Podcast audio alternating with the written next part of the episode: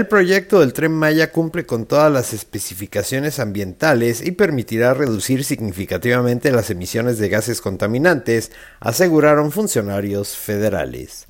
El director de Fonatur, Javier May, dijo que está garantizada la protección de la fauna y flora de los lugares por los que pasarán los más de 1.500 kilómetros de vías de esta obra. El tren Maya es absolutamente responsable con el ambiente.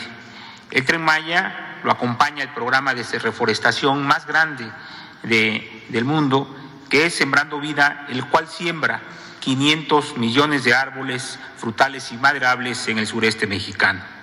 La ampliación de áreas naturales protegidas, la reducción de contaminantes por el uso de energía limpia, pues el 44% de la vía es electrificada. Además, el diésel que usa el tren Maya será bajo en azufre y se aplicará en toda la región, lo cual también disminuirá la contaminación. Los cenotes, cavernas y ríos subterráneos estarán protegidos con la construcción de viaductos y puentes atirantados. En toda la ruta del tren se construirán pasos de fauna como en ningún proyecto que se tenga memoria, así como obras de drenaje para el flujo del agua. Por su parte, la secretaria del Medio Ambiente, María Luisa Alpores, dijo que al ser en parte eléctrico y usar combustible de bajo octanaje, el tren Maya reducirá en un porcentaje significativo la emisión de dióxido de carbono a la atmósfera.